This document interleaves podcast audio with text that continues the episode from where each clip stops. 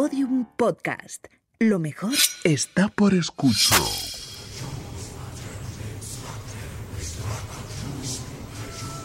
Elena, en el país de los horrores. Con Elena Merino en Podium Podcast.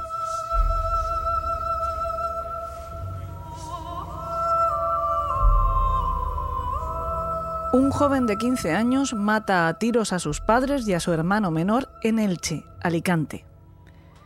Todos escuchamos o leímos la noticia a mediados del mes pasado y saltamos por los aires pese a que bien podría ser el titular reciclado de otros sucesos más antiguos.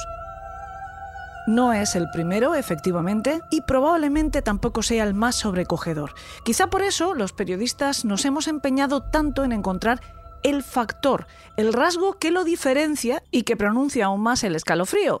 Hemos leído, mm, lo hizo porque le quitaron el wifi, porque le prohibieron usar la videoconsola, porque estaba enganchado al videojuego Fortnite, donde se mata de la misma forma. Incluso hemos leído que mató a su familia porque había leído un libro cuyo protagonista hacía eso mismo. Vamos buscando el dato que así, aislado, colocado en un titular, resulte, convierta la noticia en algo mucho más perturbador. Como si el hecho de que un adolescente de 15 años mate a sus padres y a su hermano de 10 necesitara alguna causa sorprendente para ser lo más inaudito, lo más irracional del mundo. ¿De verdad creemos que cualquiera de estas razones, un libro o que te quiten el wifi o que te prohíban la consola o que te regañen por tus malas notas son suficientes para matar? Y no a cualquiera, a tu familia más directa con la que convives y de la que dependes al 100%.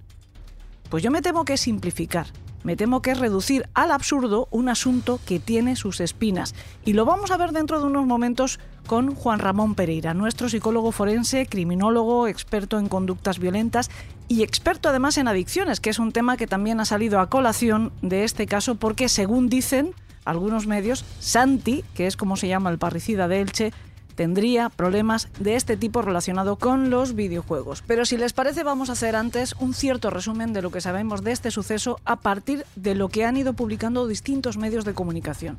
Como ocurre casi siempre con hechos de impacto, pues no todas las versiones coinciden, pero voy a procurar explicar las variantes que yo encuentro porque algunas de esas diferencias podrían suponer a su vez una gran diferencia en el análisis que habría que hacer del caso. La noticia saltaba a los medios el pasado 12 de febrero, pero los hechos a los que se refería habían ocurrido cuatro días antes, el 8 de febrero. Un adolescente de 15 años, Santi, había acabado con la vida de sus padres y de su hermano menor utilizando la escopeta de caza de su padre. Al parecer, el chico había tenido una bronca con su madre por sus malos resultados escolares en la última evaluación en la que había suspendido cinco asignaturas. Su madre le debió de llamar vago y le advirtió que tendría que ayudar a su padre los fines de semana trabajando en la huerta. Además le dijo que hasta que no mejoraran los estudios, le iban a quitar internet, el ordenador y la videoconsola. A partir de aquí encontramos la primera doble versión según en qué medio nos informemos. Algunos hacen una elipsis y vuelven a situar la acción con el parricida ya armado con la escopeta de su padre, disparando primero a la madre, después a su hermano y por último al padre, en una cadena de asesinatos que señalan como generados por impulsos, sin planificación, siendo los dos últimos consecuencias del anterior. Lo justifican porque Santi ha declarado que mató a su hermano para evitar que le delatase por la muerte de su madre y a su padre porque se iba a enfadar al descubrir lo que había hecho. Pero en otros medios, y creo que son los que se ajustan más a lo ocurrido realmente, nos cuentan que después de la discusión con su madre, Santi se fue a su cuarto un rato. También responde esto a las declaraciones que se han filtrado de él, que se marchó a su habitación a pensar. Después subió a la planta superior del chalet, donde estaba el armero, donde su padre guardaba la escopeta de caza bajo una llave que estaba, sin embargo, al alcance de todos. Cogió el arma, fue a la cocina, donde estaba su madre, y le pegó dos tiros, uno por la espalda. Al escuchar las detonaciones, el hermano, que estaba fuera, que estaba por el jardín, entró en la casa y vio a Santi con la escopeta en la mano. Debió hacerse una rápida composición del lugar e intentó escapar, pero entonces recibió dos tiros por la espalda. Según las propias declaraciones del parricida que se han filtrado a la prensa, su hermano intentó escapar, pero salió detrás y lo cazó antes. Tras estas dos primeras muertes, Santi traslada los cadáveres hasta un cobertizo que hay anexo a la casa y regresa al chalet. Espera dos horas a que su padre vuelva del trabajo. Cuando escucha el coche, se esconde detrás de la puerta de la cocina y en cuanto aparece el padre le dispara casi a bocajarro, un tiro que le atraviesa la mandíbula. El padre, casi en shock, reacciona quitándole el arma y le pregunta, ¿qué has hecho? Después deja la escopeta en el pasillo y se marcha hasta el baño para mirar la herida. Santi aprovecha ese momento para recuperar el arma y acabar lo que había empezado con otros dos tiros. También se llevó el cuerpo hasta el cobertizo. Después volvió a la casa, cogió el móvil de su padre, escribió por WhatsApp a su jefe para decirle que no iría a trabajar porque se había contagiado de COVID, se duchó, se preparó algo de cena y se encerró en su cuarto a jugar. Esta misma dinámica duró los siguientes tres días. Solo siguió en su cuarto jugando. Según ha dicho, quería aprovechar el tiempo antes de que le encerraran, porque ya sabía lo que iba a pasar en cuanto se descubriera el crimen. Desde los teléfonos de sus padres fue enviando o respondiendo los mensajes para prolongar lo más que pudo esta situación. Por ejemplo, llamó a su instituto para poner la misma excusa que en el trabajo de su padre, que tenía COVID, y así excusar su asistencia. Tuvo que darle largas al patrón de su padre porque le reclamó varias veces la baja, pero le respondía que seguían esperando los resultados de la PCR. También contestó a varios mensajes de su tía haciéndose pasar por su madre, pero esto fue lo que menos coló de todo y lo que acabó precipitando los acontecimientos. Al parecer, acompañada de una vecina, la hermana de su madre acudió a la casa a visitarla después de que ésta nunca respondiera a sus llamadas, solo respondía a los mensajes de texto. Santi salió hasta la verja de la casa para recibirlas y decirles que no podían entrar porque el resto de la familia estaban durmiendo. Su tía debió de amenazarle con llamar a la policía si no le abría inmediatamente. Entonces él le pidió que esperara un momento, se fue hasta el cobertizo sacó con el móvil una foto a sus padres, no a su hermano, a los cadáveres de sus padres, volvió hasta la puerta, se la enseñó a su tía y le dijo, mira, los he matado. Y fue ella quien avisó a las autoridades. En otros medios podemos leer que fue la vecina quien se acercó a la casa y le preguntó por sus padres, a los que hacía varios días que no veía, y entonces Santi le dijo que los había matado y ella llamó a un familiar del chico, supuestamente la hermana de su madre. Pero esta versión no parece la más correcta, seguramente, puesto que en la partida de Algoda, que es donde tuvieron lugar estos hechos, las fincas están bastante separadas unas de otras. Es difícil que algún vecino note la ausencia de días de cualquier otro a no ser que hayan quedado y se haya faltado a la cita. Cuando la policía llegó a la casa, Santi se entregó sin resistencia. Por cierto, iba vestido con la bata de su padre que se puso después de asesinarle y ya no se quitó confesó sin problemas. De hecho, parece ser que ha hablado sin problemas de lo que ha hecho desde entonces. Lo que más destacan sus custodios, según los medios, es precisamente la frialdad, la falta de remordimientos y el detalle con el que está contando cada momento de esos días. Aunque hay una cosa que me llama bastante la atención y es que dicen que lo ha hecho en tercera persona, como si fuera un espectador. No sé si habrá sido así realmente, pero es algo que hemos visto también en algún otro protagonista del país de los horrores, como Ted Bundy y John Wayne Gacy. Ojo, que no estoy comparando en absoluto, pero bueno, es, es un dato que me llama la atención. Solo que ellos, estos dos asesinos, por ejemplo, también utilizaban el condicional como para eximirse de la culpa. Decían algo así como, si alguien lo hubiera hecho, habría sido así. También es probable que fuera una forma facilitada por los propios interrogadores para conseguir que la información fluya, que le preguntaran cosas como, dime Ted, mm, ¿cómo crees que ocurrió esto? o cómo lo hubieras hecho si fueras el asesino, y que Ted Bundy pues, hubiera dicho eh, pues eso, si alguien lo hubiera hecho habría sido así o si yo lo hubiera hecho habría sido así. ¿no? Pero bueno, eh, me estoy desviando mucho del tema. Santi está actualmente recluido en un centro de menores de Valencia. Una de las grandes polémicas de este caso son las expectativas penales que hay para el parricida. Solo conocemos, repito, los hechos que han llegado a los medios de comunicación, por lo tanto, solo se puede hacer una aproximación teórica a las consecuencias penales que tendrán para Santi estos crímenes, sin tener en cuenta, por ejemplo, si en su caso se dan pues alguna circunstancia atenuante o incluso eximente de las que prevé el Código Penal. Pero sí podemos decir que por un delito de homicidio doloso, la ley del menor contempla penas, aunque la ley las denomina medidas, de internamiento en régimen cerrado de entre 1 y 5 años de duración máxima, complementada sucesivamente por otra medida de libertad vigilada con asistencia educativa de hasta un máximo de otros 5 años. Y también pues nos vamos a atrever a adelantar que lo normal es que el juez de menores imponga la medida en su máxima extensión dada la gravedad de los hechos. Según esta ley, la Ley Orgánica 5-2000 del 12 de enero, reguladora de la responsabilidad penal de los menores, o sea, lo que siempre llamamos la ley del menor, el objetivo prioritario de esta medida, del castigo al que puede ser sometido el adolescente que ha cometido un delito, es disponer de un ambiente que provea de las condiciones educativas adecuadas para que el menor pueda reorientar aquellas disposiciones o deficiencias que han caracterizado su comportamiento antisocial cuando para ello sea necesario al menos, de manera temporal, asegurar la estancia del infractor en un régimen físicamente restrictivo de su libertad.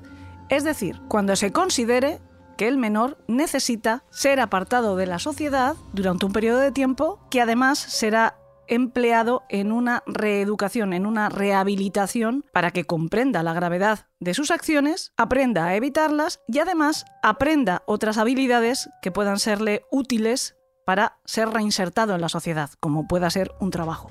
La ley continúa describiendo que el internamiento en todo caso ha de proporcionar un clima de seguridad personal para todos los implicados, tanto los profesionales como los menores infractores, lo que hace imprescindible que las condiciones de estancia sean las correctas para el normal desarrollo psicológico de los menores. El internamiento en régimen cerrado pretende la adquisición por parte del menor de los suficientes recursos de competencia social para permitir su comportamiento responsable en la comunidad mediante una gestión de control en un ambiente restrictivo y progresivamente autónomo. Básicamente lo que les he explicado hace unos minutos. Durante un tercio de la condena, Santi vivirá, asistirá a clase, se formará profesionalmente y desarrollará sus actividades de ocio sin salir del centro, salvo en las ocasiones en las que se le conceda un permiso especial.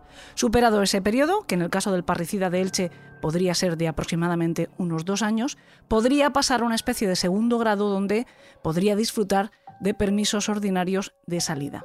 Durante el periodo de libertad vigilada, se haría un seguimiento de su actividad y de su asistencia a la escuela o al centro de formación profesional o al lugar de trabajo, según el caso.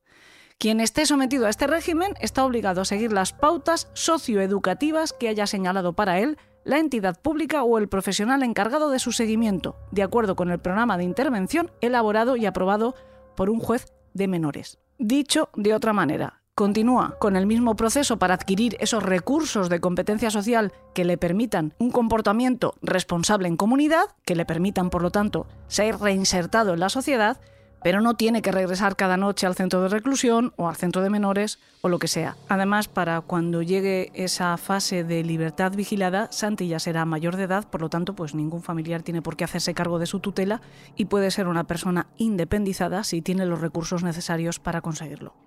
Bueno, la cuestión que nos hemos planteado yo creo que todos estos días, después de conocer este suceso y sus posibles consecuencias jurídicas para quien lo ha provocado, es si son suficientes, si el hecho de ser menor le hace menos culpable, como parece que nos dice la ley.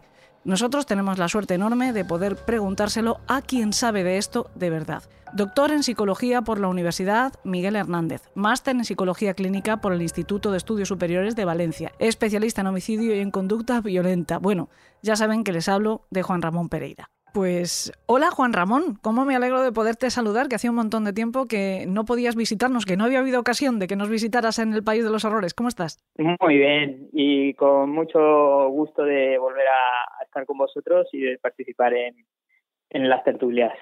Bueno, la verdad es que eh, al final nos hemos, nos pasa a todos un poco. A final de año nos hemos vuelto un poco locos todos con el trabajo y por eso, entre otras cosas, teníamos una serie de, temas pendientes que iremos sacando. Yo ya se lo he dicho a Juan Ramón que le voy a pasar mi, mi lista de deseos como esas que se hacen en las páginas de compra de, por internet, que tienes una opción para guardar productos en lista de deseos. Pues yo tengo unos, una serie de temas guardados en mi lista de deseos a tratar con Juan Ramón, pero en este caso vamos a hablar de un tema que sí que es de rabiosa actualidad y casi pues mm, irrumpí en su vida. Le dije, Juan Ramón, esto hay que tratarlo porque eh, está al cabo de la calle, vuelve a sorprendernos. Es verdad que cuando leemos las noticias, los que hacemos seguimiento de temas de crónica negra, vemos que es un caso que se parece mucho a otros tantos, que hay como una especie de patrón. Sin embargo, a mí me está sorprendiendo mucho la lectura que se está haciendo del crimen del parricida de Elche. ¿no? Hay como mm, posturas encontradas al analizar la conducta de un adolescente eh, y sobre todo la actitud que tiene ese adolescente después de la atrocidad que ha cometido. ¿no? Una de las cosas que más se comenta es la falta de arrepentimiento, la frialdad. Hay unas, unos expertos que dicen que es simplemente que no ha reaccionado, otros que dicen que al ser un adolescente hay la, una parte del cerebro la que albergaría la moralidad o si quieres la empatía está por desarrollar y otros que directamente dicen no, no, no. Eh, esa frialdad es una característica de su personalidad. Bueno, tú eres un experto en, estas cuestiones, eres experto en, delitos violentos, en personalidades violentas, también en temas de adicción, y hablaremos de ello porque dicen que Santi eh, cometió este crimen también por un problema de adicción, pero ¿tú cómo analizas ese comportamiento que está teniendo este chico? En, realidad, eh, desde mi punto de vista y sin haberlo evaluado en persona, por la información que objetiva por, por los hechos, ya no por, por impresiones diagnósticas, por los hechos, por las verbalizaciones que él eh, ha dicho, la prensa ha recogido, eh, yo sí veo claramente un temperamento psicopático, mm, no una actitud antisocial, sino un temperamento eh, marcadamente psicopático. Mm, me refiero a que un adolescente puede cometer un crimen, desde luego, igual que un adulto, por múltiples motivos. Es muy atípico que lo hagan dentro de una personalidad psicopática. Pero eh, el que un adolescente diga, eh, como he leído esta misma mañana, eh, que mata al, al, padre porque de alguna manera le iba a echar la bronca o al hermano porque se iba a chivar eh, las motivaciones mm, y las verbalizaciones son totalmente carentes de, de, una reactividad emocional. No es, eh, o quizás, por eso habría que ver realmente si en esas declaraciones es solamente se, se ha cogido el extracto en el que él narra el hecho y no hay más, porque puede que sí que haya una repercusión emocional y él diga, me arrepiento y eso no está recogido en lo que la prensa nos, nos hace llegar. Pero cogiéndonos a los datos que nos llegan, lo que se lo que se observa es un temperamento típico y a mí me recuerda mucho a Edmund Kemper cuando con 15 años mata a sus abuelos y, y mata a su abuela precisamente porque no le, le deja disparar a los pájaros y porque le, le reprocha que no le esté ayudando con, con unas tareas y, mata a su abuelo, se queda esperando a que llegue el abuelo al, al campo además, eran, eran en el campo también, y lo mata eh, con un argumento muy similar al de Santi, eh, que es, eh, no, yo es que claro, dejar a mi padre, o sea, a mi abuelo viudo, pues no, y, como si fuera un acto de hasta beneficioso para la víctima, ¿no?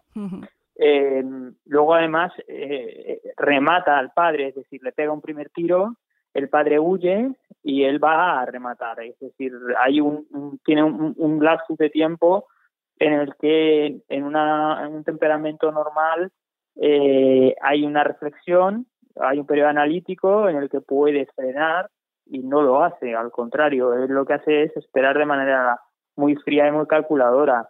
El hecho de que sea adolescente no quiere decir que no pueda ser un, un, psicópata, es atípico, pero, pero existen. Es decir, em, eh, los psicólogos en general y los psiquiatras somos muy reticentes a diagnosticar eh, y hacer diagnosis infantil. Pero bueno, igual que lo hacemos con niños hiperactivos y, no tenemos tapujos en decir que un chaval que a lo mejor es un revoltoso de toda la vida es un hiperactivo, pues cuando tenemos un, trastorno psicopático, aunque sea precoz, yo creo que también es bueno eh, quitarnos tabús y hablar de los hechos tal cual son, eh, por más que sea menor. Quiero decir que eh, lo peor que puedes hacer es eh, hablar bajo, bajo el miedo y bajo el tabú de no, a ver si etiqueto como un psicópata. Hombre, yo lo que veo no es un adolescente que haya cometido un crimen mm, en un contexto de, yo recuerdo, por ejemplo, un caso que que conocía, además conocía en persona de un chico que, bueno, que, que, eh, que mató a, eh, a su hermano, pero bueno, en una, en una discusión pues por, muy banal eh, por, por un, cachorro. Y, sin querer, bueno, sin querer, eh, por una discusión entre hermanos, pues entre el tira y la floja estaban en, en la cocina y cogió un cuchillo y le dio solamente un golpe de, con el cuchillo, pero con la mala suerte que dio en, en, el, en un órgano y en el corazón concretamente y el niño falleció. Uh -huh. Pero no había, en ese caso, no había una personalidad psicopática que uno pueda decir, no, ya soy un asesinato a sangre fría, calculado, el argumento que hay detrás es un, eh, eh, me han reprimido porque no estoy sacando buenas notas.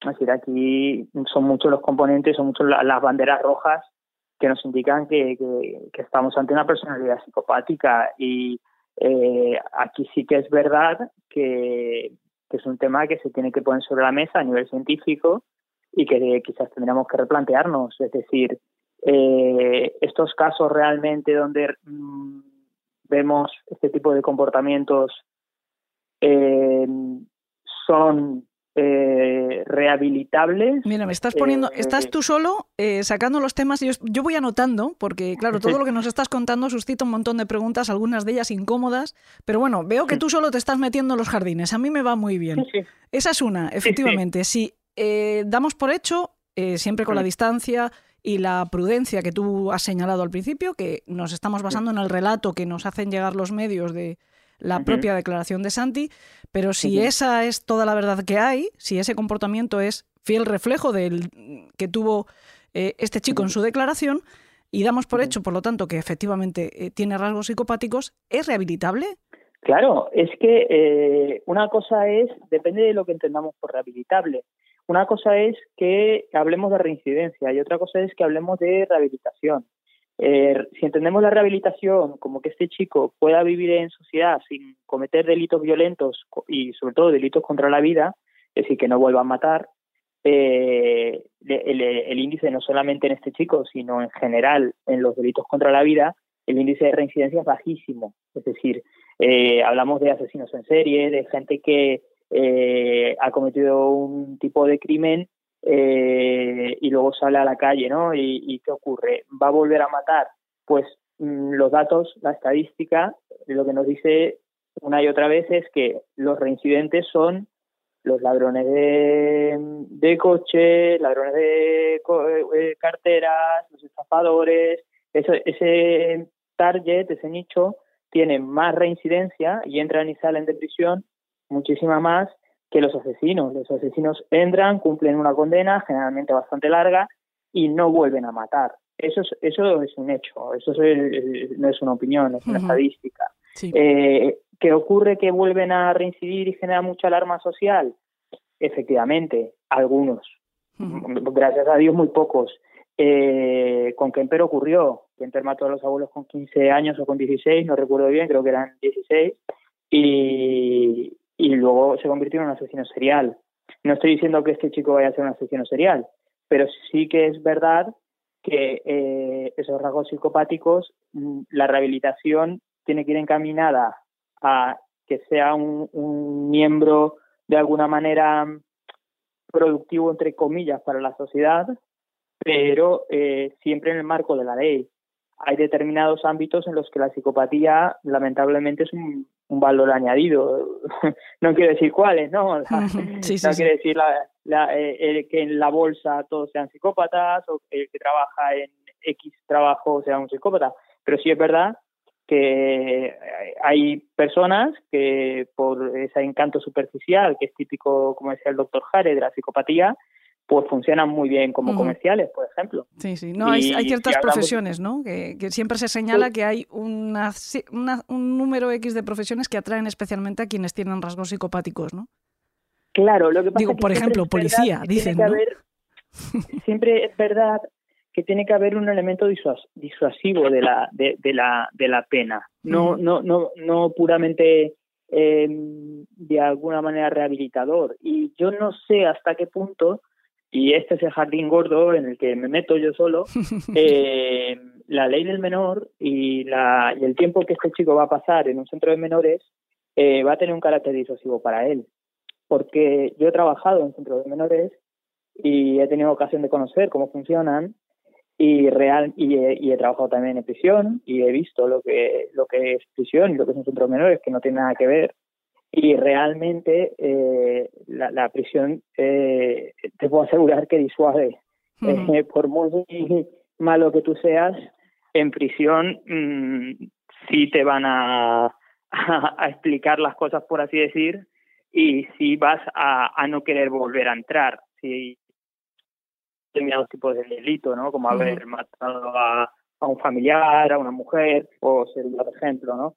Eh, ahora bien, el tema de que este chico pase cuatro años de internamiento en un centro de menores eh, y luego tenga X tiempo de libertad vigilada, no sé hasta qué punto es eh, en este caso concreto, eh, individualizando. Yo creo que cuando un chico eh, eh, se mueve en un contexto marginal y a lo mejor el delito del que estamos hablando es un robo porque vive en un entorno que potencia ese tipo de conductas, sí puede haber un margen, entiendo, de, de, rehabilitación.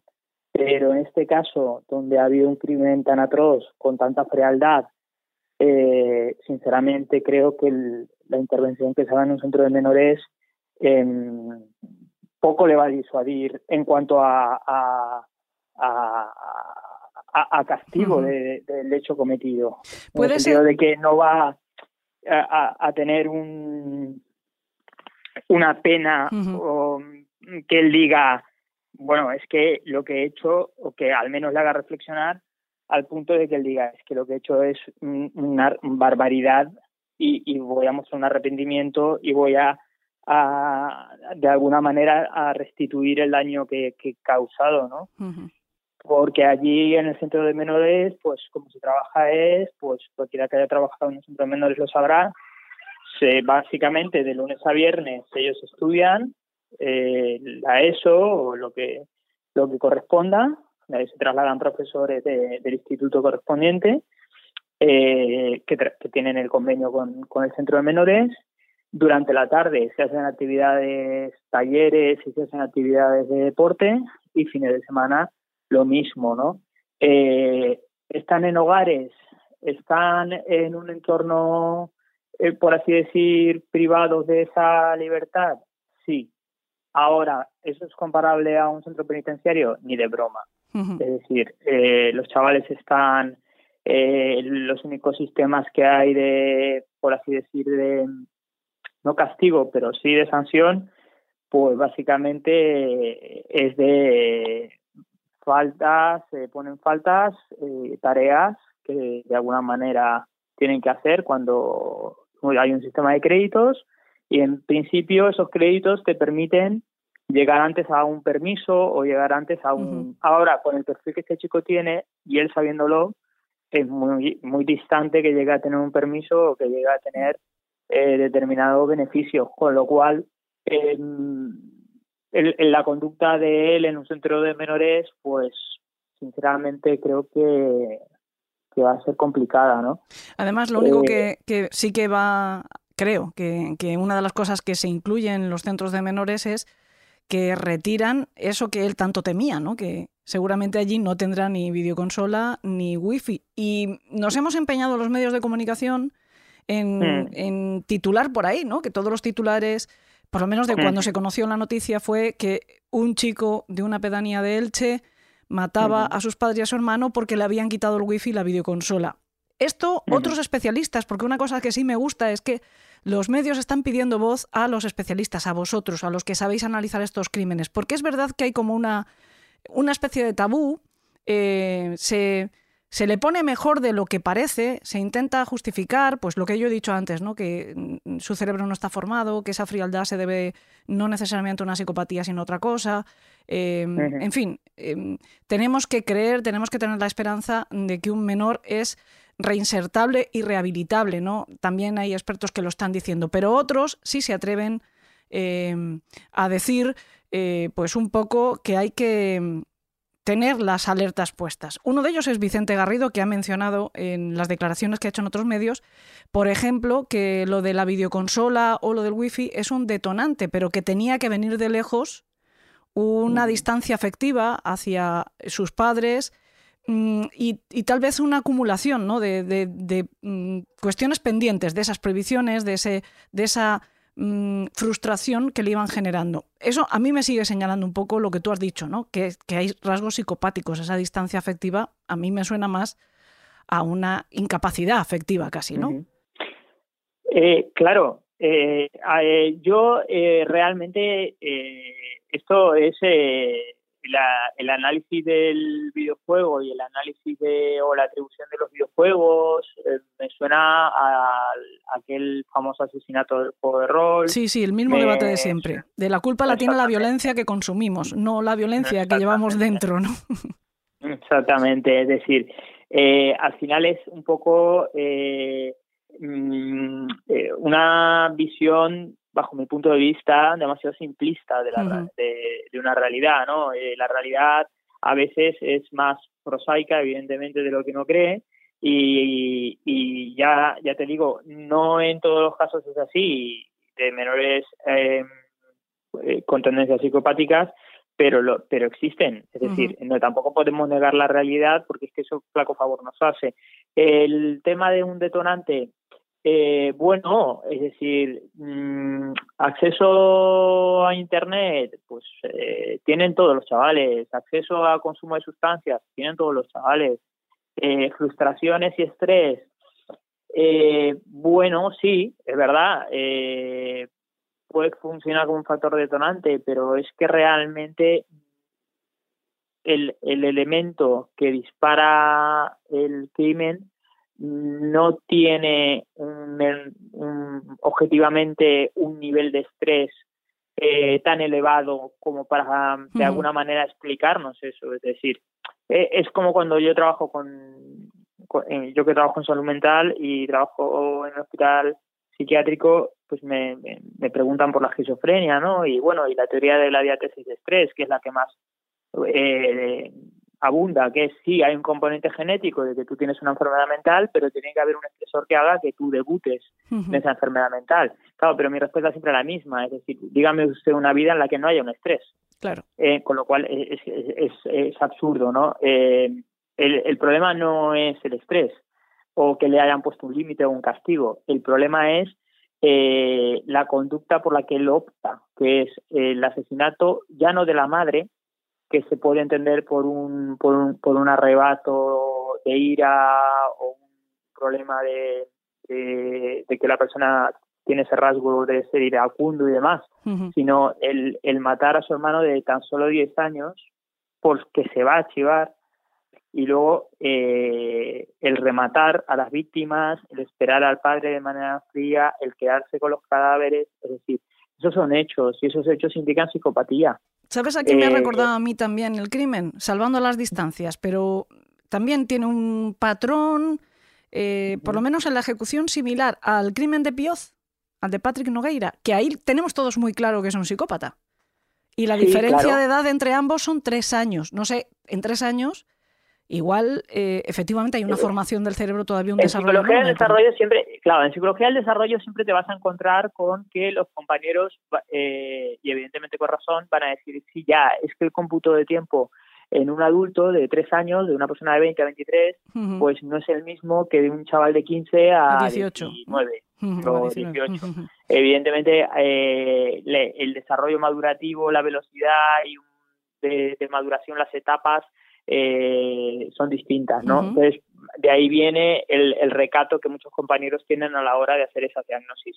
Claro que recuerda el crimen de Píos, eh, salvo que en el crimen de Píos eh, incluso eh, había aún algo peor que la psicopatía, que es la psicopatía con un añadido sádico, es decir, con, con, un elemento de, de, de, placer, al menos manifiesto, que en este caso de momento no se ha detectado, o al menos en lo que yo he leído no hay un elemento sádico de conectar con otra persona, de decir, eh, pues mira, riéndose del crimen. No lo sé, pero sí es verdad que he leído que ha sacado fotos de los cadáveres. bueno, es que la, el, el hecho, la, la forma en la que eh, Santi ejecuta este crimen, desde luego a mí no me habla, como he leído por ahí, de un crimen por impulsos, porque se supone que tiene una discusión con su madre, él se va a su habitación, está un rato, toma una decisión, va a buscar el arma, le desterraja dos tiros, su hermano le pilla infraganti y lo mata también. Aquí es el único momento en el que puede haber una puede ser reactivo. Mm, Veo, me- acabo de cometer una barbaridad, veo a mi hermano y disparo.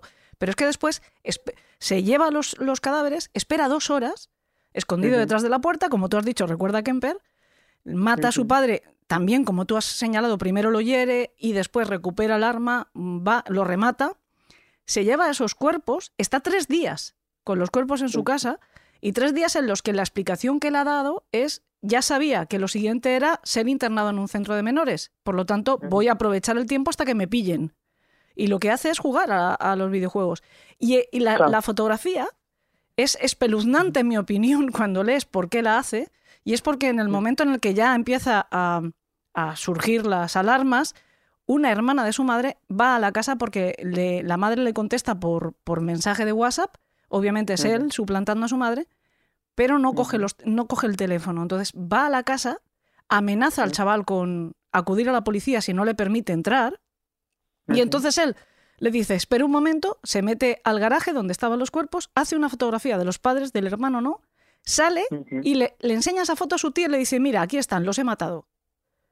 Y es el momento Claro. en el que él, digamos, da por cerrado eh, esa- ese periodo de vida eh, deseada que él tiene, ¿no? Esos tres días de mm, esparcimiento que al final ha sido eh, jugando al videojuego, ¿no? Pero ¿de qué manera le dice a, la- a su tía, la hermana de su madre, que, es, que su hermana ha, ha muerto a sus manos, ¿no? Le enseña una foto de la... No, no es que le diga, los he matado, sino que va, les Claro. hace una foto y se la enseña. Lo que no sé es si previo a eso él le dice, los he matado y la otra le pone en duda y dice, bueno, pues te lo voy a demostrar. No lo sé, eso no, no ha trascendido, solamente ha trascendido el tema de las fotos, ¿no? O sea, que no hay un componente como en Nogueira de contacto, manda una foto para que veas de qué he sido capaz de hacer, sino una forma muy, muy brutal de, de explicar lo que ha hecho ya dando por, por perdido el, el tema, ¿no? Sea como fuere, sí es, sí es cierto que hay un distanciamiento emocional brutal, que el hecho de que mate a un niño de 10 años eh, no da pie a una explicación que podamos rebuscar en torno a no, como hacían los hermanos Menéndez, no, no, en su defensa, no es que mis padres abusaban de mí y por eso los Ujú. maté y tal, no, no, aquí independientemente de que haya habido cualquier tipo de, que no lo creo, de sinceramente, de maltrato o cualquier situación que pueda generar una ira hacia sus padres, el hecho de matar a su hermano de 10 años eh, implica una brutalidad increíble. Porque eh, eh, es, lo, es lo que decimos, es decir, eh, cu- cuando hablamos de, de, patologías mentales, eh, nos da miedo muchas veces, ¿no? Hacer esa detección precoz para no etiquetar a la persona y bueno, ¿y qué van a decir?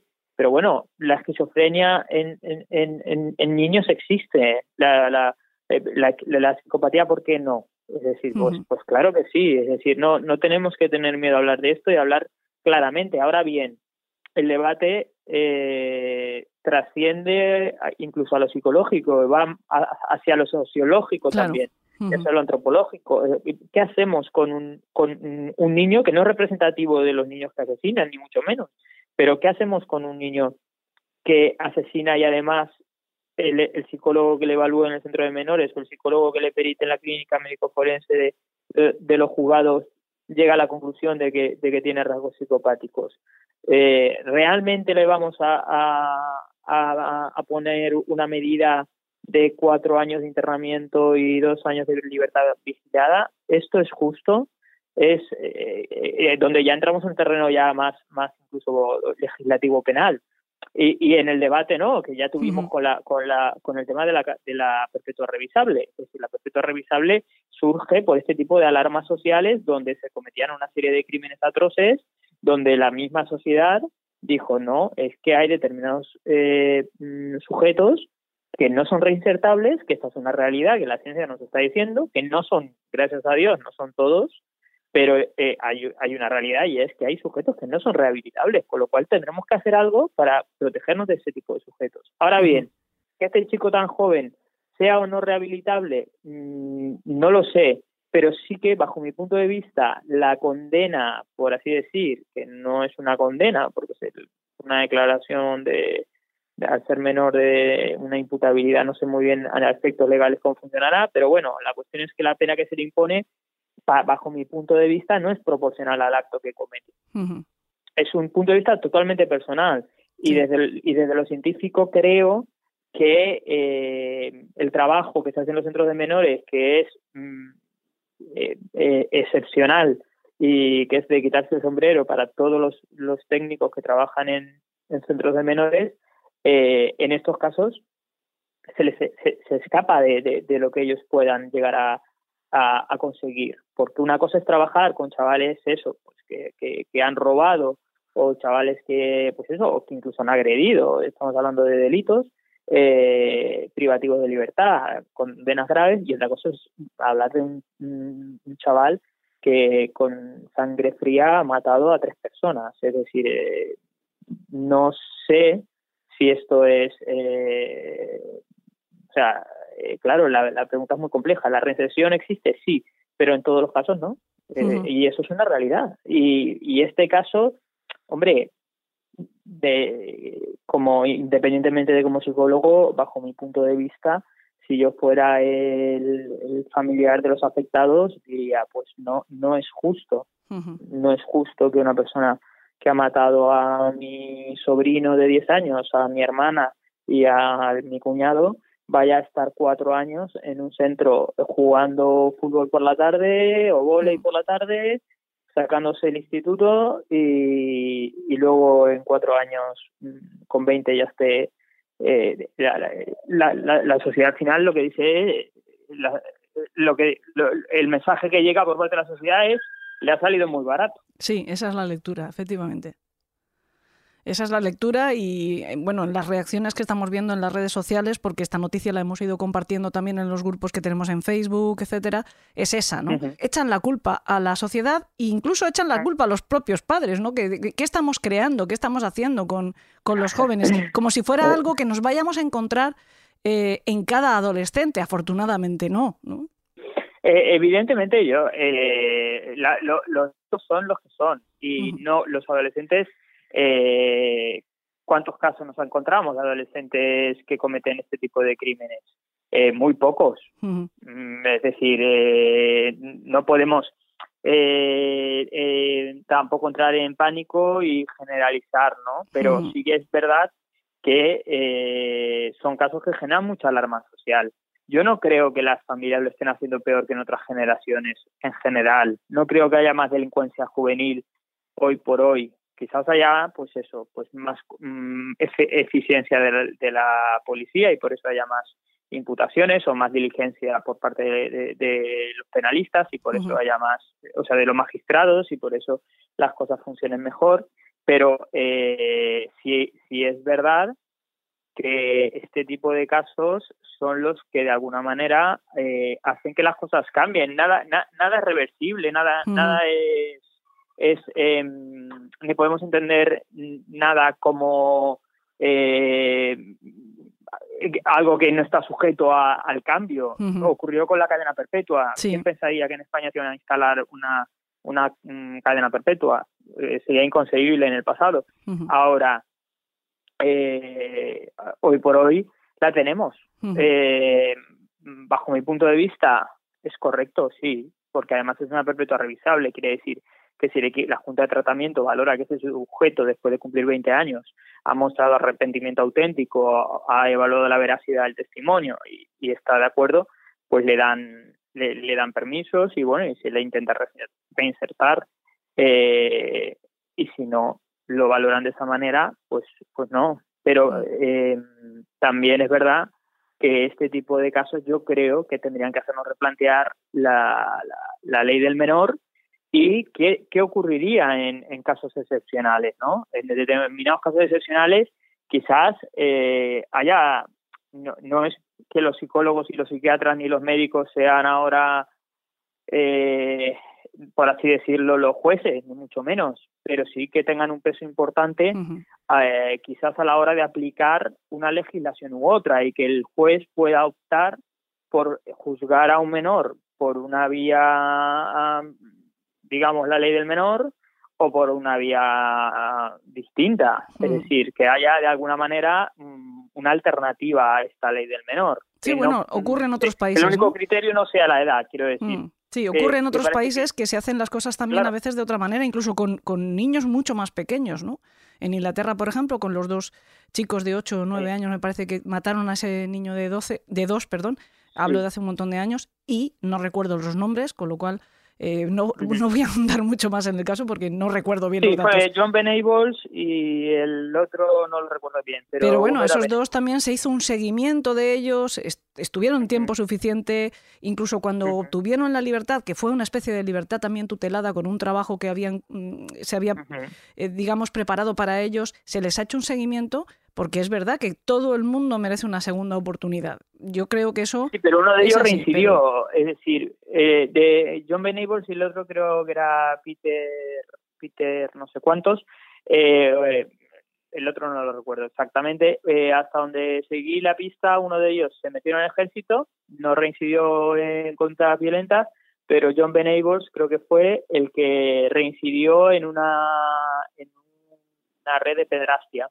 y fue juzgado, sí, sí, fue juzgado a pesar de que les dan otro nombre y les sí, sí, sí, fue juzgado por, por, reincidir en, conductas pedófilas, que ya las mostró en el momento del asesinato del niño. Cierto, sí. eh, eh, Thompson creo que es eh, el otro. Eh, la cuestión es que ahí tenemos el dato, es decir, dos asesinos, uno integrado entre comillas, al menos que sepamos, y el otro eh, reincidente. entonces yo creo que ahí sí que habría que, que, revaluar un poco esto. Yo soy siempre pro reinserción, pero también eh, antes de ser pro inserción soy muy pro científico. Y la ciencia lo que nos dice es que en casos atípicos la reinserción no existe. Entonces, en esos casos atípicos que tienen que, evaluarlos a fondo los, compañeros de la clínica médico forense y demás, eh, yo creo que hay que darle a los jueces la, el margen de maniobra para que puedan eh, dar una sentencia proporcional al crimen que se ha cometido. Hay una cuestión que también quiero preguntarte, ya te, después de esa te libero completamente, pero no puedo dejar eh, pasar la oportunidad porque tú también eres especialista en adicciones, ¿no? También tratas a personas que tienen problemas de adicción. Y en este caso en concreto, el de Santi, el del parricida de Elche, se habla mucho de una adicción a los videojuegos y una adicción al móvil.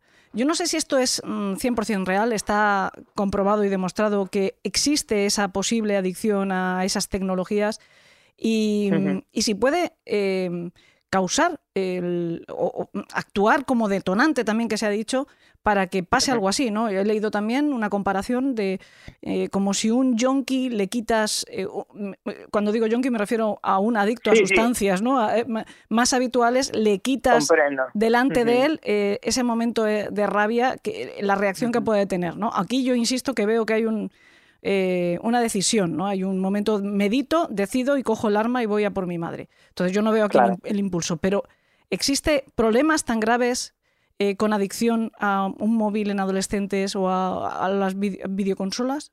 Lamentablemente sí. Eh, o sea, está, está cambiando el, mundo de las adicciones, está cambiando y se está expandiendo. Internet tiene mucho que ver en esto y la falta de, conocimiento que los padres y los educadores a veces tenemos eh, en torno a Internet y a cómo evoluciona la tecnología nos hace estar en desventaja. Te quiero decir que yo, aún considerándome relativamente joven, con 39 años, manejo las herramientas de Internet, estoy años luz de lo que ellos las manejan.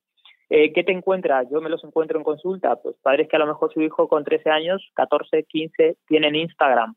Eh, los amigos y a lo mejor tienen 200 seguidores. De esos 200 seguidores, tranquilamente mm, puedes tener 10 pedófilos con fotos de que han descargado de internet de niños haciéndose pasar por otra persona. ese es, ese es uno de los elementos. Otro elemento es el poder eh, adictivo que tiene en cuanto a que es una descarga de dopamina inmediata.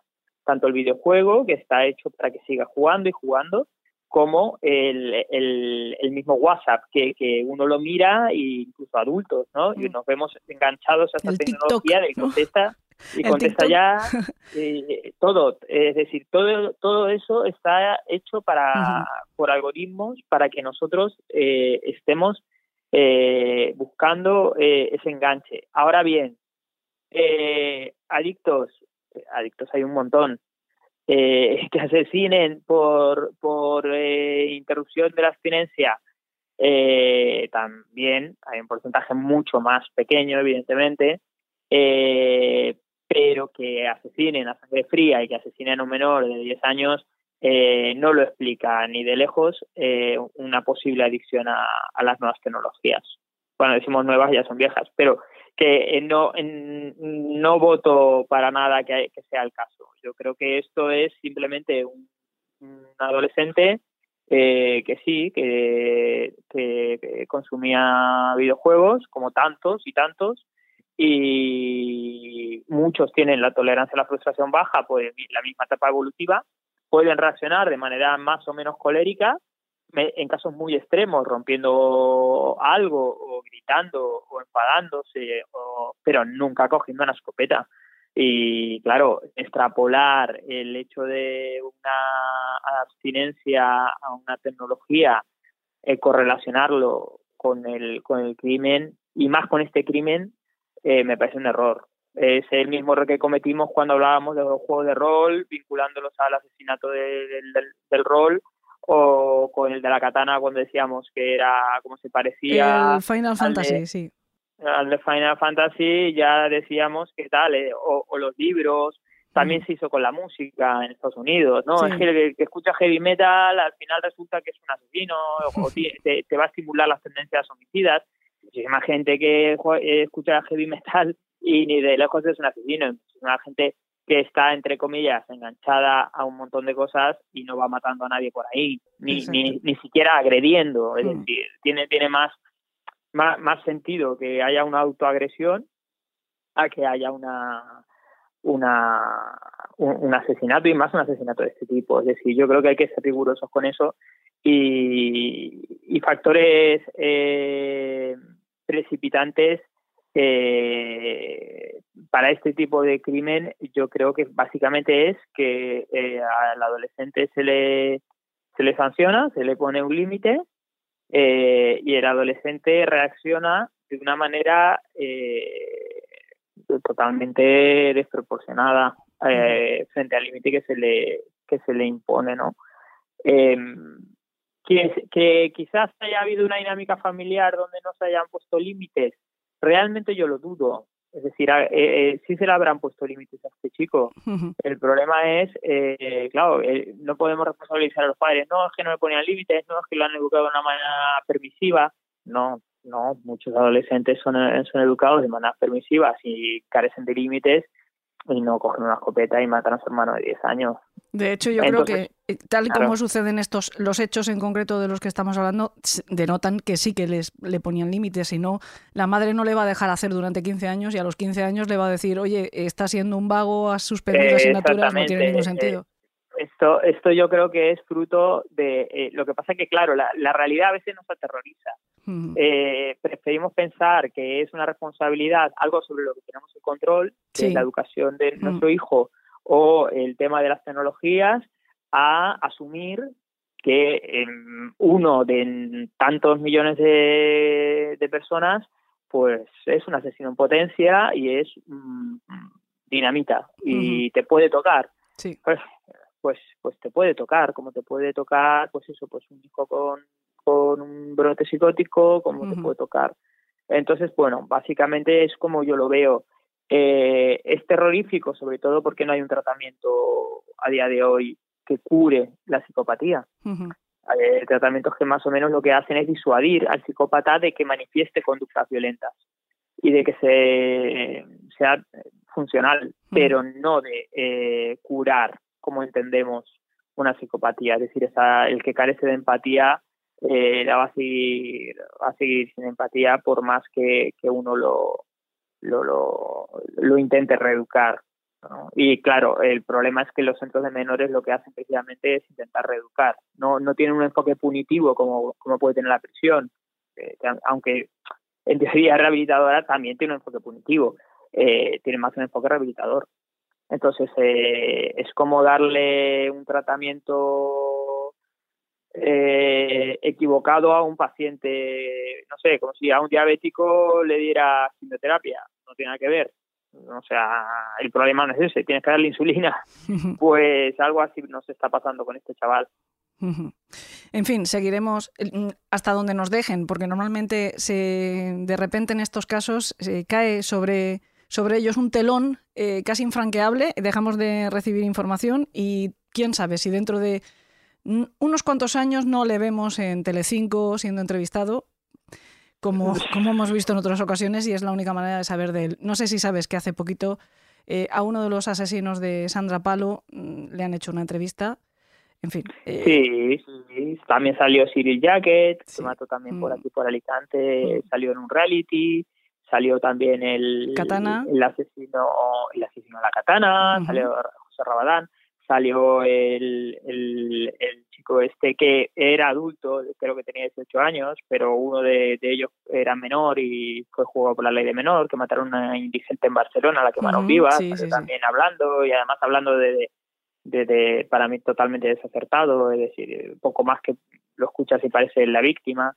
Eso te iba a decir, que eh, el problema que tienen el enfoque de esas entrevistas después, cuando eh, se, produce esa rehabilitación, si es que realmente se puede, eh, por ejemplo, yo no dudo, porque lo desconozco, que José Rabadán esté llevando una vida absolutamente normal, cosa que celebro y me alegro. Pero de repente ese documental, ese esa punto de vista, nos han vendido casi a un mártir. Un ejemplo, de hecho, en el momento que se ha producido el crimen del parricida de Elche, ha surgido su nombre como un ejemplo de, de no sé, de camino hacia la luz. Eh, bueno, yo insisto, lo ideal es que una persona, mm, un menor, ya que va a tener ese tratamiento mm, no demasiado eh, duro contra él, de que le salga, como diría cualquiera, muy barato lo que ha hecho, lo ideal es que, bueno, pues efectivamente encuentre un camino recto y siga haciendo una vida normal, ¿no? Pero tampoco creo que sea lo mejor ponerle como ejemplo. No creo que sea lo mejor ponerle como ejemplo, la verdad. No, no, claro, ni, ni mucho menos. Es decir, realmente eh, yo no le daría en ese sentido ninguna repercusión mediática que, que pueda que pueda enfocarlo como ejemplo de nada. Es decir, hay eh, en todo caso eh, lo que echamos en falta es pues testimonio de chicos que lo hayan pasado mal, que hayan tenido vidas difíciles y, hayan realmente eh, tenido resiliencia y hayan salido adelante y se hayan sabido hacer a sí mismos y hayan tenido éxito, porque en esos modelos uno se fija.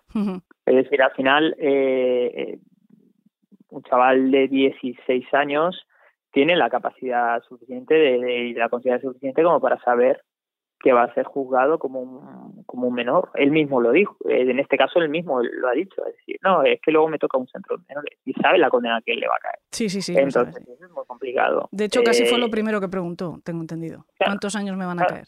Sí, claro, ¿cuántos años me van a caer en un centro de menores que, que, bueno, que, que, al final, eh, pues es, sinceramente, es de risa. una persona que comete ese crimen teniendo 18 años, sería condenado con perpetuo revisable. Hmm. Eh, no podemos, mm, por más que intentemos buscarle la vuelta, eh, comparar un chico, de, porque no deja de ser un chico, porque la, una cosa es la edad cronológica y otra la edad madurativa. Puede tener 16 años y puede tener una edad madurativa de un chaval de 20, o puede tener 20 y tener una edad madurativa de un chaval de 16. Entonces ahí es donde entra eh, el peso de los profesionales a la hora de evaluar. No podemos legislar solamente en función de un criterio cronológico, que es la edad cronológica del chico, y ahí es donde falla un poco el sistema, creo yo, ¿no? Y habría que dar una tercera vía, una tercera opción, en casos muy excepcionales y muy atípicos, como la, la perpetua revisable está hecha solo para casos muy atípicos, ¿no? Pues aquí yo creo que habría que darle a los jueces eh, unas herramientas, evidentemente, basadas en, en quizás en varios criterios de médico forense, no solo un médico forense, sino que lo vean varios y que determinen, pues esto es lo que nosotros creemos que hay aquí, ¿no? Y si creemos que un chaval tiene 16 años, pero su edad madurativa mm, y su y hay un nivel, una carga psicopática y tal, tal, tal, tal, tal, pues mm, que menos, quizás no una perpetua revisable, pero que menos que X años. Y en un módulo específico dentro de un centro penitenciario, no en un centro de menores, ¿no? Hablando de... Eh, te habría iba- que ver. No, te iba a decir que hablando de, de ese oportunismo que hay siempre en los medios para sacar eh, antiguos casos y, y hemos mencionado a Katana, eh, de todos los titulares que yo he leído a lo largo de esta semana, de, de centrar nuestra atención, semana, dos semanas, de centrar nuestra atención sobre este caso, hay uno que a mí personalmente eh, me ha revuelto el espíritu, lo tengo que reconocer, y es el pastor que salvó la que salvó al asesino de la katana dispuestísimo a reinsertar al menor parricida de Elche. Hablando de especialistas como estás hablando tú, nos encontramos en contraste absoluto cosas como esta, ¿no? Yo entiendo que es un pastor evangélico o evangel- eh, y tiene que hacer también su, su trabajo, que no deja de ser captar adeptos, ¿no? Pero a mí esto, en este momento, me remueve la conciencia. No, no, no me parece ético ni, ni que lo hayan Bueno. ido a buscar, porque a lo mejor el hombre simplemente ha respondido a las preguntas del periodista, pero desde luego yo habría dicho, creo que no es oportuno y no es el momento. Y aquí lo tenemos, Claro. ya eh, publicidad, ¿no? Eh, chicos, yo estoy aquí, podéis contar conmigo y, y volveré a hacer un documental dentro de unos años, no sé. En fin, eh, pues Juan Ramón, que muchísimas Bueno. gracias por, no te quito más tiempo, No, al final. Eres, como siempre, muy generoso con nosotros. Nos has atendido durante nada. pues, prácticamente una hora. eh, y además de ilustrándonos muy claramente sobre este caso, dándonos una opinión versada, porque para eso eres un especialista, sobre eh, qué cosas deberíamos de, mm, como sociedad, también eh, considerar y, y darle una vuelta. Lo que pasa es que, bueno, pues yo no soy muy optimista. Bueno, en ahí España, coincidimos un poco. Es que en España eh, parece que la vida fueran em, departamentos estancos, ¿no? Y, no se tiene en cuenta nunca la, la multidisciplin, la multidisciplina, ahora mismo no me sale la palabra, ¿no? Pero que hay sí, que... no, eh, al final- pero yo creo, yo, yo sí confío en que vayamos de alguna manera evolucionando y poco a poco sí yo voy notando que cada vez se va escuchando más la, La, la- opinión la de expertos, ¿no? Y, y la Sí. ciencia, como tú dices, ¿no? El- la, la Sí. opinión científica de estos temas. Bueno, pues ojalá... Sí, sí, sí. Al final la psicología hace unos años eh, poco más que decías que era psicólogo y pensaban que tiraba las cartas y hoy por hoy sí que te puedes ver en un juzgado do- y se te escucha y se te tiene en cuenta. Bueno, pues ojalá también a la hora de legislar, no solo de juzgar, sino también de legislar. Muchísimas, muchísimas gracias. Te voy mandando ya De mi nada. lista de deseos para que vayamos marcando en agenda antes de que Vale. nos me- metamos en nuevos líos, que tú y yo llevamos un carrerón que para qué. Muy bien. Que por Vale, cierto, eh, permíteme antes de despedirte del todo recordarle a nuestros secuaces que también pueden verte en el episodio número 3 de la serie Elemental, que nos Hombre, dejaste a ¿eh? todos. Mira que yo estoy acostumbrada a escucharte y siempre es una maravilla, pero todo el equipo se quedaron boquiabiertos, pasó el tiempo, se cumplió la- el, el- el horario del capítulo y todos dijeron, no podemos hacer dos o tres. Y es, ver- y es verdad, siempre es una gozada escucharte. Eh, espero que lo hagamos pronto de nuevo, ¿vale? Bueno, un abrazo, Elena. Gracias.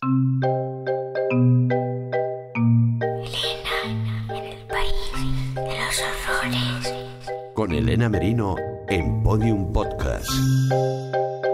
Está claro que los niños son los protagonistas ideales de una historia de terror, también cuando es ficción, aunque generalmente se les otorga el papel de víctimas, porque es obvio, son especialmente vulnerables y sobre todo son inocentes, incluso cuando hacen algo terrible. Pero ya han visto que podemos hablar de inocencia y de vulnerabilidad solo en la mayoría de los niños. En la inmensa mayoría si prefieren, pero no en el 100% de ellos, como nos ha explicado Pereira. Esas excepciones aún mejoran ese rol que les digo de los niños como protagonistas de historias de terror, cuando los niños tienen el papel de malos. Ahí tenemos joyas como ¿Quién puede matar a un niño? de Chicho Ibáñez Serrador o la trilogía de la profecía, por citar solo un par de, películas, de ejemplos, de la que ya hablamos en su día con Salva la Roca aquí en el programa. Un niño asesino un niño perverso nos produce una disonancia cognitiva tan fuerte que nos impacta, que nos bloquea y por lo tanto nos sorprende, que es una de las claves para asustarnos. Les voy a poner otro ejemplo hoy en nuestro Club de los Marineros Muertos. Se lo volvemos a tomar prestado de nuestro queridísimo R.R. López y de su libro, muchas veces recomendado pero nunca suficientes, Fragmentos de Ironía y Muerte. Por cierto, también aprovecho para recomendarles encarecidamente su podcast Horror Cósmico, con esa S entre paréntesis, Horror Cósmico, donde van a poder disfrutar muy mucho de un montón de contenidos relacionados con este género que tanto nos apasiona, que es el terror. Bueno, el relato que van a escuchar a continuación de R.R. López se titula Cruento de Navidad.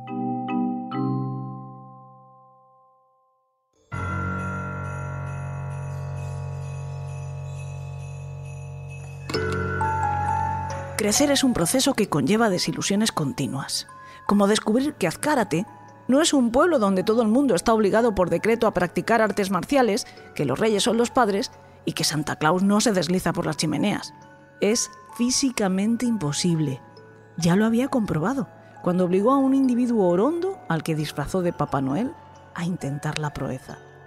El pobre quedó atascado Aún recordaba cómo le crujían las costillas cuando lo golpeaba en los hombros con un mazo para hacer pasar el grasiento cuerpo a través del agujero de la chimenea. Sí, lo recordaba con una sonrisa en los labios. Aquellas navidades fue un suceso muy sonado en todos los periódicos. El misterioso asesinato de Papá Noel, lo llamaron. Por no hablar de las desilusiones con los regalos. Un año pedías a tus padres una ardilla para poder torturarla en el jardín ¿Y ellos? Puritanos timoratos te traían una de plástico y te llevaban al psicólogo. Por eso había prendido fuego a la casa, mientras ellos dormían dentro, con el psicólogo convenientemente amordazado debajo de la cama del matrimonio de sus progenitores. ¿Un toque de humor? Si había pasado años riéndose a escondidas en el orfanato. Pero para Emilio aún quedaba una oportunidad de recuperar la fe en la Navidad. Sacó a la cabra de la jaula, la aferró con fuerza y con premeditada lentitud le rajó el cuello. El animal comenzó a convulsionarse mientras el cálido elixir sanguíneo chorreaba con espesos goterones sobre el pentáculo pintado en el suelo, con un goteo de lluvia. Un viento anómalo originado en algún punto indeterminado de la habitación, gélido como la piel de un cadáver, comenzó a hacer pasar las hojas del grimorio encuadernado en piel humana que reposaba en el suelo, abierto por la página de la invocación. En aquella sucia habitación de aquel sucio hostal, iluminada tan solo por las hebras de luz sucia que se filtraban a través de las láminas de persiana veneciana, haciéndole parecer una cebra demoníaca en calzoncillos, Emilio recuperó, a su retorcida manera, la fe en la Navidad porque aquel 25 de diciembre, a las 6 horas, 6 minutos y 6 segundos, había venido Satán Claus a traerle el regalo que quisiera. Solo tenía que pedir por su ensangrentada boquita. Eso sí, a cambio de su alma inmortal.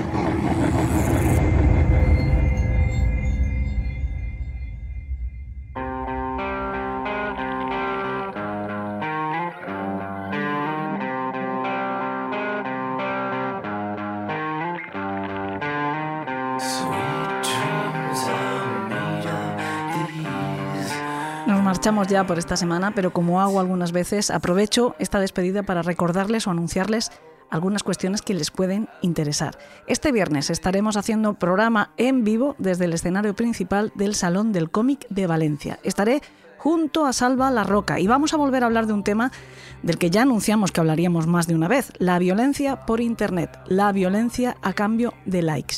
Ese programa se grabará y se pondrá en plataformas el miércoles 16, que por cierto será nuestro próximo programa, porque la semana que viene no lo habrá. No porque nos lo tomemos libre, que no es el caso, sino porque necesitamos esos días justo para lo contrario, para acumular trabajo, para tomar impulso, porque vienen muchos proyectos nuevos y requieren un momento de parada, de reflexión y de modelaje, de darles formas. Quienes estén por Valencia o quieran acercarse, pues ya saben que será el viernes 5 de 7 a 8 de la tarde en el escenario principal del Salón del Cómic de Valencia que se celebra en Feria Valencia. Además de ese ratito, Salva y yo tendremos otros eventos por allí, como son charlas, firmas de libros, en fin. Pueden echarle un vistazo a la programación en la página web del Salón del Cómic y verán que si vienen, pues estarán entretenidos con un montón de actividades durante todo el fin de semana. También aprovecho para decirles, por si fuera de su interés, que el domingo 13 de marzo a las 10 de la mañana estaré dando una charla online en el décimo Congreso Internacional de Criminología y Criminalística organizado por la Escuela Internacional de Criminalística y Criminología, al que se pueden apuntar si lo desean a través de su página web. Ahora sí, voy a dar las gracias antes de despedirme a Juan Ramón Pereira, a RR López, a Yes enhorabuena chicos por ese Ondas, y a todos ustedes por escucharme. Espero que lo hagan también en un par de semanas. Hasta entonces que tengan dulces sueños.